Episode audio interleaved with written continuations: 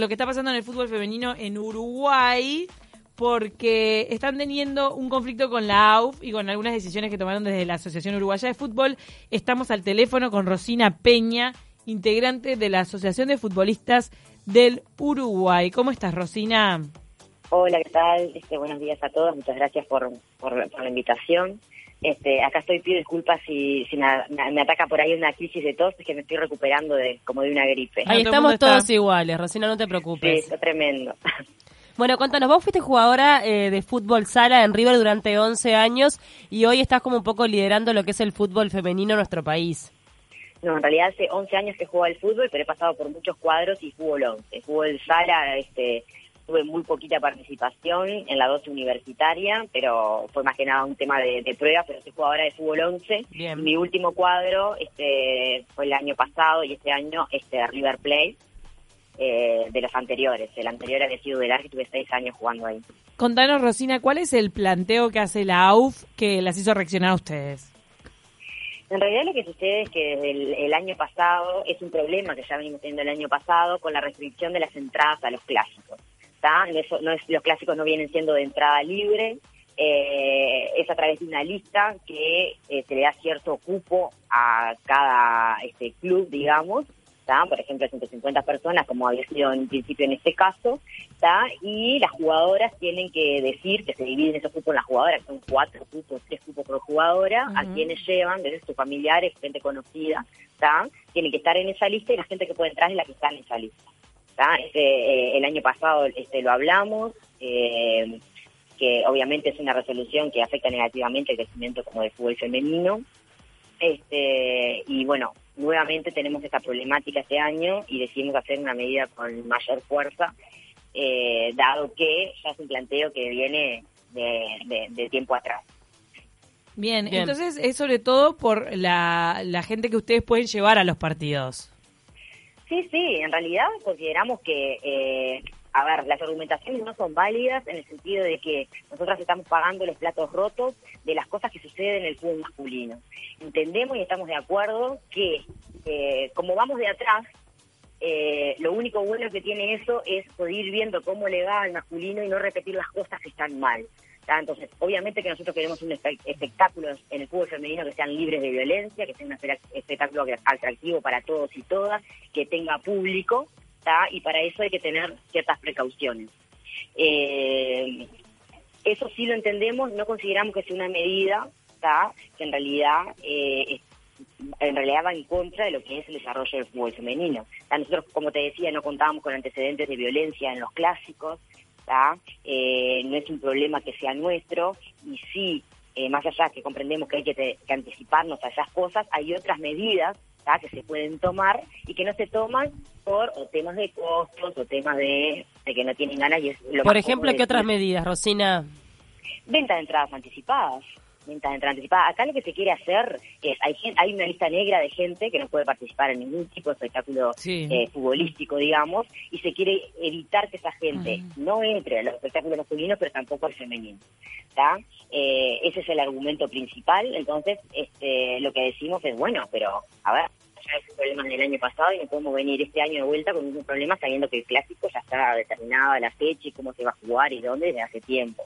Se han pedido clásicos en el año eh, mínimamente, entonces eso se debería haber este, previsto anteriormente, ¿no? Sabemos que el tema de la venta de entradas hay que organizarla, que también lleva, un costo extra porque si manejas plata en la cancha, se lleva seguridad porque se está manejando plata ahí, si vendes entradas, yo qué sé, en Hábitat te dicen hay que cartoncito que te da Hábitat tiene un costo, entonces hay muchos pero. Pero otra alternativa es vender entradas, vender por Ticantel este, online, que la gente compre, y que les cargue un código de barre, que cuando vaya este este quede Sí, sí, aplicar la tecnología que ya está disponible en nuestro país. Contanos cómo se está yendo con una campaña que tienen en las redes sociales. O sea, ¿están teniendo apoyo? ¿Les parece que, que pueden con esto recoger algún resultado? Sí, en realidad, a ver, nosotros estamos muy contentas, creemos que esta movida sirvió para unificar y darle más fuerza a la organización de futbolistas. Es una organización muy reciente, nosotros empezamos a nuclearlo, a nuclearnos el año pasado, alrededor de agosto, septiembre, este, y veníamos trabajando muy fuertemente con todos estos cambios que se han dado en la AUF, el nuevo estatuto y el lugar que tienen los y las futbolistas dentro de la AUF, ¿no? Con la creación de la nueva Asociación de Futbolistas del Uruguay. Este, estamos teniendo una participación muy activa, muy activa, que nos está llevando muchísimo tiempo, pero eso también nos ha permitido este, poder tomar decisiones, agarrar fuerza y hacernos conocer frente eh, al poderío este, más que nada hegemónico y masculino que es el que tiene el fútbol, ¿no? Rosina, ¿y cómo está Este, posicionado el fútbol femenino en nuestro país? Este, eh, ¿vos, ¿Vos creés que tiene cada vez más peso? En realidad, eh, creo que estamos muy por debajo de lo que es este el nivel al nivel este latinoamericano, ya ni te digo mundial, ¿no? Tenemos este eh, Brasil, Chile, Argentina que están este mucho más avanzadas que nosotros. Nosotros creemos que estamos muy por debajo, ¿está? Este y que hay muchísimo por cambiar y mejorar.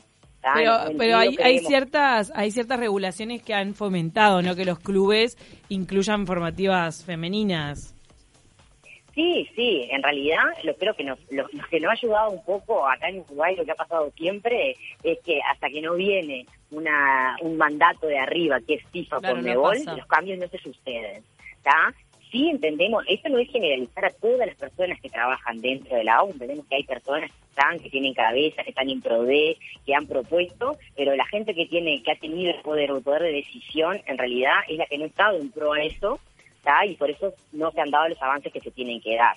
¿tá? Y sí hemos avanzado, pero más que nada porque han venido exigencias de Conmebol. Hoy tenemos 27 cuadros, 7 cuadros, 8 más que el año pasado, pero porque si no tenés cuadro femenino no participás de los campeonatos internacionales de. Conmebol, ni Copa América, ni nada. Entonces, si eso no hubiese suce- sucedido, nosotros, es más, estuvimos en contacto varias jugadoras con cuadros anteriormente, que no los voy a nombrar, donde su postura era no, hasta que no venga una exigencia que a nosotros nos cueste no sé, jugar la Copa América, por ejemplo, no vamos a tener cuadro femenino. ¿tá? Y hoy lo Claro. tienen porque es una exigencia. Claro. En realidad eso sucede así, sí vemos y hemos constatado que los cambios que, que se han dado en la AUF, desde las nuevas autoridades, el Ejecutivo, la posibilidad que jugadores o integrantes de AFU estén en las diferentes comisiones de, de, de la AUF, o eso es un punto a favor y sí ya se ha notado internamente muchos cambios, o por lo menos la apertura y la disposición a hablar y a cambiar una cantidad de cosas, o poner presupuesto, lo que sea. ¿tá? Y ya se están viendo algunos cambios que tienen que ver con las con las dirigencias de las selecciones uruguayas, con las personas que van a estar trabajando para las selecciones, los tipos de contrato, eh, cambios en la página de la AU, una cantidad de cambios que nosotros inicialmente hicimos una propuesta que la llevamos al Ejecutivo, ¿tá? con una cantidad de cosas que para nosotros son básicas que tienen que cambiar, básicas y que no son de mayor costo, ¿no? Bien. Perfecto. Bueno, eh, muchísimas gracias, Rosina. Entonces ya conocemos eh, cuál es su reclamo y esperemos que lleguen a buen puerto. Entonces con Sí, este, agradecerles a todas las personas. Vos me habías preguntado acerca de lo que eh, del apoyo.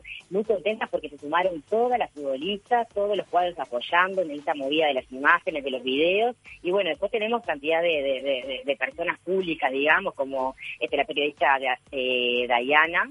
Eh, también Cumbia Cumbia estuvo mandando este su video, se le da Castro Lazaroff, Maxi Araujo, Lembo, Tony Pacheco, el Chino Recoba, algunos han salido, otros no, porque la verdad estamos con varias cosas, pero la idea es editarlo y hacer público bueno todo el apoyo que hemos recibido y que eso nos ayuda también para tener fuerte conocimiento como organización. Así que muchas gracias a ustedes también y a los diferentes medios, radios, gente que nos ha dado nota, eh, los informativos y demás, que realmente eh, se suman a la causa y entiendo que, que también están comprometidos, que entienden que esto tiene que cambiar, que esto tiene que ver con una desigualdad, que es una desigualdad general que sufrimos las mujeres a nivel de sociedad, digamos, y que hay cuestiones que son simples, ¿no? Como esto, tomar otra otra otra alternativa antes que una que va en contra de, de todo lo que estamos luchando.